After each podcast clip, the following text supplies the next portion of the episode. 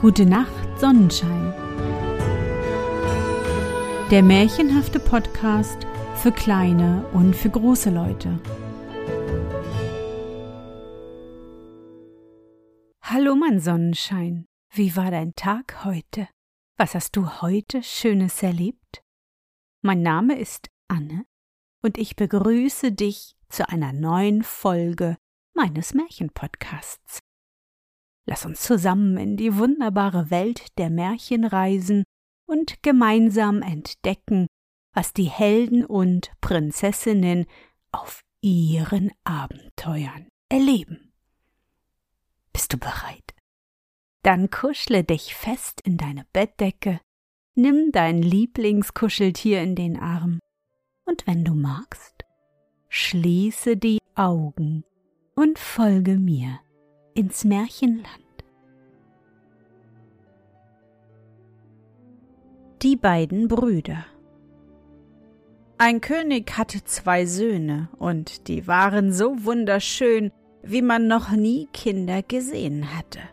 Sie waren Zwillingsbrüder und glichen einander aufs Haar, so dass die Eltern selbst sie nicht hätten unterscheiden können, wenn sie nicht gleich bei der Geburt dem, welcher eine halbe Stunde früher zur Welt gekommen war, ein Band um den linken Arm gebunden hätten. Auch gingen sie immer gleich gekleidet, und als sie herangewachsen waren, gab der Vater jedem ein Ross und ein Jagdhund, und die Rosse und Hunde glichen sich so vollkommen wie ihre Herren und waren auch in einer Stunde von einer Mutter geboren. Nun sprach der ältere Sohn eines Tages Vater, das Schloss ist mir zu eng, ich muss hinausziehen und mir die Welt besehen. Hier im Garten will ich eine Lilie pflanzen, an der kannst du stets sehen, wie es mir geht. Wenn sie aufrecht steht, bin ich gesund, wenn sie sich neigt, bin ich in Not, und wenn sie verwelkt, bin ich tot. Er tat, wie er gesagt, und pflanzte die Lilie und ritt dann, von seinem Jagdhunde begleitet, manche hunderte Meilen, bis er in eine Stadt kam, in der alles festlich geschmückt war und auf allen Straßen viele stattliche Ritter hin und her zogen. Dort kehrte er in einem Gasthause ein und hörte, dass in einer Stunde ein großes Turnier vor dem König und seiner Gemahlin gehalten werden sollte. Und wer im Turniere Sieger bleibe, der bekomme des Königs einzige Tochter und das ganze große Königreich. Und er dachte, hier gelte es seine ritterlichen Künste, die er daheim gelernt hatte, zu versuchen ritt zum königlichen Schlosse und sah auf dem Balkon ein schönes Mädchen stehen. Er schlug sein Visier zurück und grüßte freundlich. Da tat das Mädchen einen hellen Schrei und sprang ins Zimmer. Es war aber die Königstochter gewesen und war über seine Schönheit so erschrocken. Sie eilte zu ihrem Vater und bat ihn, wenn der junge Ritter, der eben in den Hof reitet, mit turnieren will, so tu's mir zuliebe und weis ihn ab. Der Ritter Wolf tötet ihn sonst, und er ist so schön, und wenn er tot ist, geh ich ins Kloster und will keine Königin werden. Der alte König lachte und ging dem Ritter, der unterdes die Treppe heraufgestiegen war, freundlich entgegen führte ihn in einen großen Saal, wo sich die Ritter, die an dem Turniere teilnehmen wollten, alle versammelten und zechten, bis der Herold das Zeichen zum Aufbruch gab. Den jungen, fremden Ritter aber, der noch so zart aussah und von dem niemand wusste, dass er ein Königssohn war, blickte manch Alter höhnisch über die Achseln an, und der übermütige Ritter Wolf welcher die Perle des Rittertums hieß und sich im Voraus als des Königs Nachfolger betrachtete, klopfte ihm, als sie die Treppe hinuntergingen, auf die Schulter und sprach lachend. Haha, was ihr für ein zartes Wänglein habt, hat eure Frau Mutter euch gestern oder vorgestern das Rösslein geschenkt? Das hörte der junge Königssohn schweigend an, schwang sich aufs Ross und sprengte auf den Kampfplatz. Der Ritter Wolf stach alle Gegner im Turniere nieder. Wenn er sie nur mit der Lanze berührte, flogen sie wie vom Winde geweht weit über das Ross hinaus auf den Sand. Doch als er mit dem Königssohne zusammenritt, zersplitterte die Lanze des einen an des anderen Panzer. Beide Ritter aber rückten sich nicht im Sattel. Sie stiegen hierauf von den Rossen und gingen mit den Schwertern aufeinander los, und sie fochten wohl drei Stunden lang, bis der Königssohn dem Ritter Wolf das Schwert durch den Panzer mitten ins Herz stieß. Die Königstochter trat nun aus der Mitte der Frauen, welche dem Turniere zugeschaut hatten, und der junge Ritter kniete vor ihr nieder. Sie aber hob ihn auf und küsste ihn als ihren lieben Bräutigam. Und noch am selben Tage wurde die Hochzeit gefeiert und eine ganze Woche lang folgte ein Fest auf das andere. Daheim aber gingen die Eltern des jungen Königs und seinen Bruder täglich zur Lilie, und sie freuten sich, dass sie immer frischer zu blühen anfing. Als die Feste zu Ende waren, sprach der junge König Ich habe nun ein schönes Weib und ein großes Reich gewonnen, so will ich ausziehen, das Land zu beschauen, und ich will heut mit den Wäldern anfangen und eine Jagd halten. Und so zog er mit seinen Jägern hinaus in den Wald. Sie trafen viele Hirsche, Rehe, Eber und anderes Wild, doch lange keinen Hasen, bis ihnen endlich einer entgegensprang, der nur drei Beine hatte, aber doch so schnell lief wie andere Hasen. Weil dem jungen König dies wunderbar erschien, rief er seinen Jagdgesellen zu, er wolle den Hasen allein jagen und setzte ihm nach durch das Dickicht, bis sich sein Pferd vor einer Felsgrotte zurückbäumte. In diese Grotte war der Hase gesprungen, und in demselben Augenblick hinkte ein altes, gebücktes Mütterchen daraus hervor, das war sehr hässlich, hielt die rechte Hand unter der Schürze und sah keifend an dem König empor. Was? Willst du mir meinen Sohn totstechen? rief sie, zog schnell die Hand unter der Schürze hervor und gab ihm einen Schlag mit einer Rute, die sie in der Hand hielt. Da war der junge König augenblicklich in Stein verwandelt. Dann berührte sie auch das Ross und den Hund mit der Rute, und auch diese verwandelten sich in Stein, denn die Rute war eine Zauberrute, die alte aber war Ritters Wolfs Mutter und war eine Hexe, die so den Tod ihres Sohnes gerecht hatte. Einige sagen, der dreibeinige Hase sei ihr Sohn Wolf gewesen, doch das weiß man nicht so genau. So stand der junge König mit seinem Rosse und Hunde als weißer Alabaster im Walde. Und als seine Eltern daheim am anderen Morgen zur Lilie kamen, war sie umgefallen. Sie grünte noch, doch sie ließ sich nicht vom Boden aufrichten.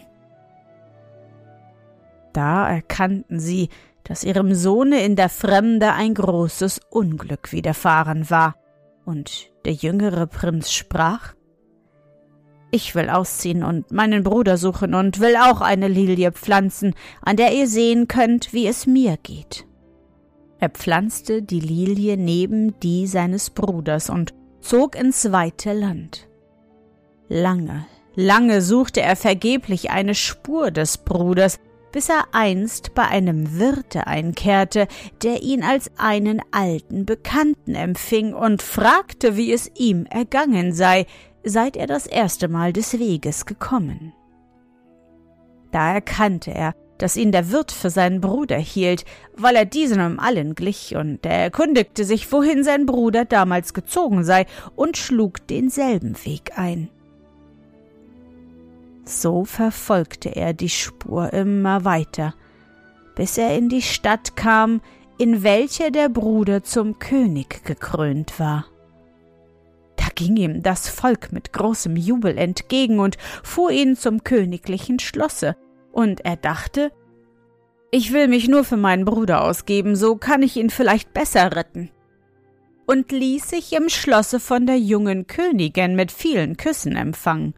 Und sie machte ihm Vorwürfe, wo er so lange gewesen sei, doch er erzählte ihr, er habe sich im Wald verirrt und nicht eher den Weg wiedergefunden.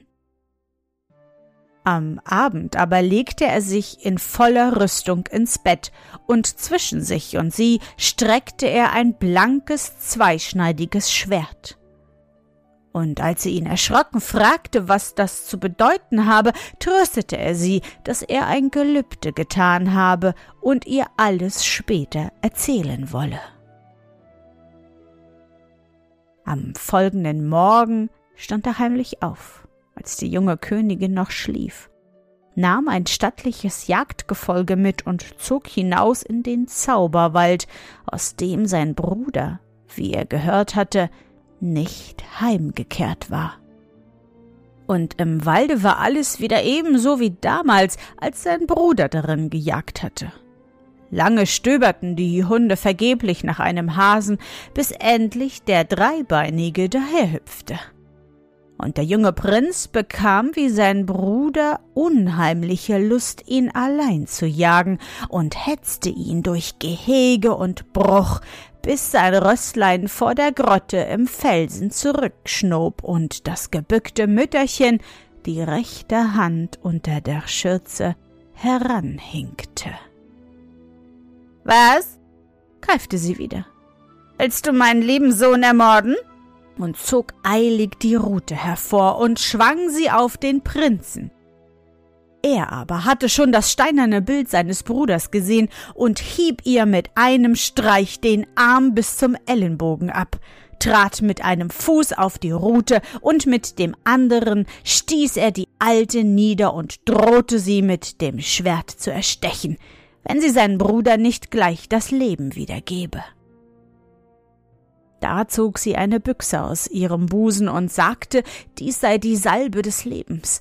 Er solle sie nur aufstehen lassen, so wolle sie seinen Bruder wieder lebendig machen.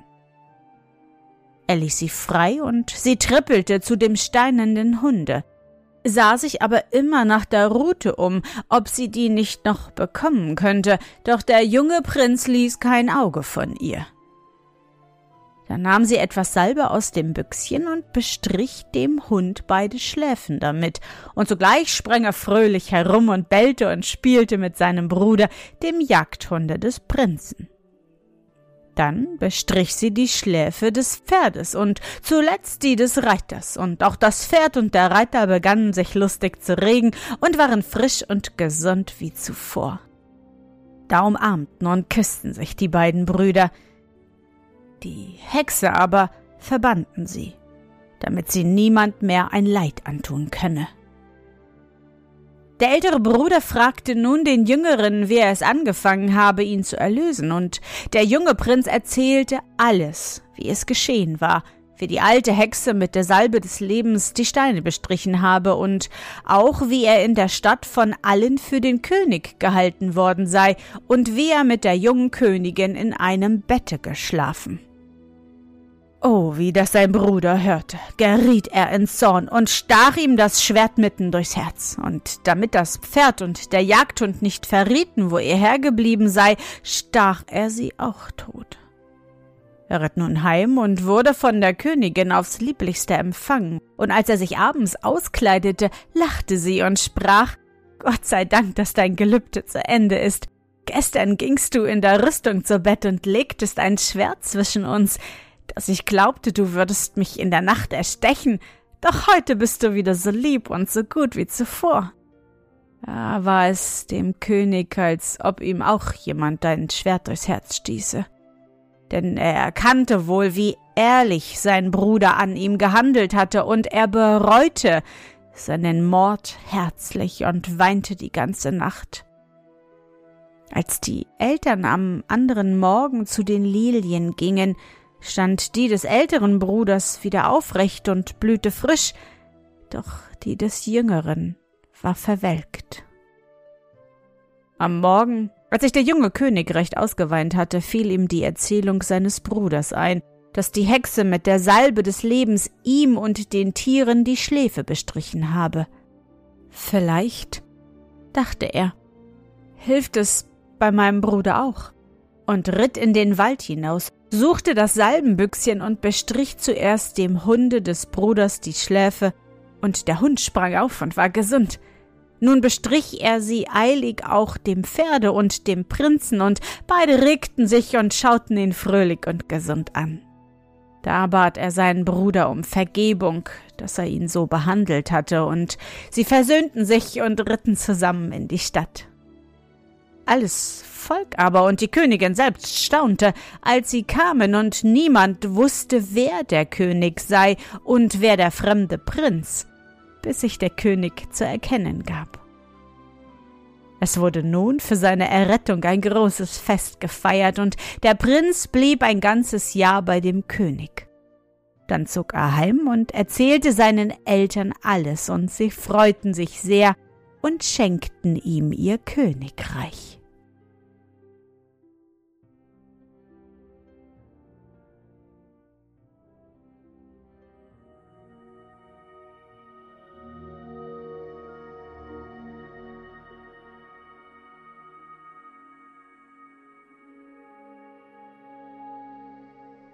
Na Sonnenschein, bist du noch wach? Das war das Märchen Die beiden Brüder von Emil Sommer. Ich hoffe, dir hat unsere gemeinsame Reise heute gefallen. Für mich war es wieder wunderbar und ich danke dir, dass du mich begleitet hast. Und bevor du nun die Augen schließt und in dein Traumland reist, möchte ich mit dir nochmal an dein schönstes Erlebnis heute denken. Was war es? Vielleicht hast du zu Hause im Wohnzimmer mit Decken und Stühlen eine Höhle oder eine majestätische Burg gebaut. Oder du warst mit einer kleinen Taschenlampe auf Abenteuerreise und hast geheime Pfade entdeckt. Versuche dich an dein schönstes Erlebnis heute zu erinnern.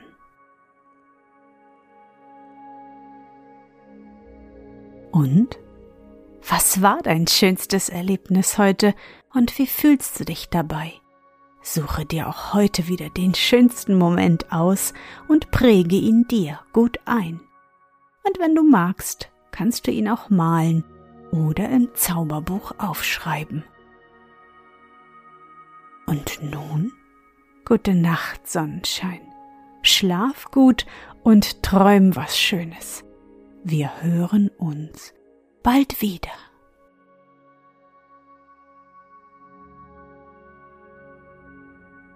Sonnenschein, du liebst meinen Märchen-Podcast und kannst gar nicht genug bekommen, dann unterstütze mich mit einer Spende bei PayPal oder einem Abo bei Steady. Du hilfst mir so, die laufenden Kosten des Podcasts zu decken, und ich kann weiter mit dir zusammen auf große Abenteuerreise ins Märchenland gehen. Alle wichtigen Links findest du in den Show Notes. Dankeschön.